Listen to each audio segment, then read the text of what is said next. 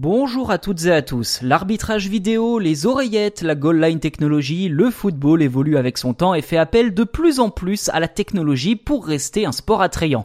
Mais cette tendance vient de franchir un nouveau cap avec l'arrivée de l'intelligence artificielle dans le club de Liverpool. Le champion 2020 d'Angleterre s'est associé à DeepMind, filiale d'Alphabet très connue pour ses intelligences artificielles, notamment celles ayant battu les meilleurs joueurs de Go il y a quelques années. Concrètement, Liverpool a fourni à DeepMind les données de tous les matchs joués par son équipe vedette entre 2017 et 2019, des informations récoltées par de nombreux capteurs ou encore des trackers GPS. Dans le cadre du football, l'intérêt de l'intelligence artificielle est notamment de faire émerger des éléments récurrents qu'un entraîneur ne percevrait pas forcément car le football intègre une grande part d'incertitude. En effet, certaines choses ne sont pas prévisibles, d'où l'intérêt de faire appel à l'intelligence artificielle comme DeepMind.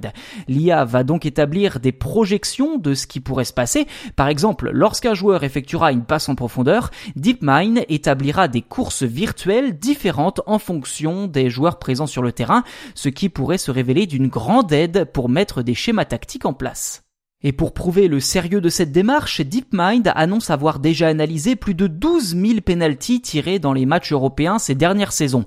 En classant les joueurs par catégorie en fonction de leur style de jeu, l'IA a pu démontrer que les attaquants avaient davantage tendance à viser le coin inférieur gauche des buts que les milieux de terrain par exemple ou les défenseurs.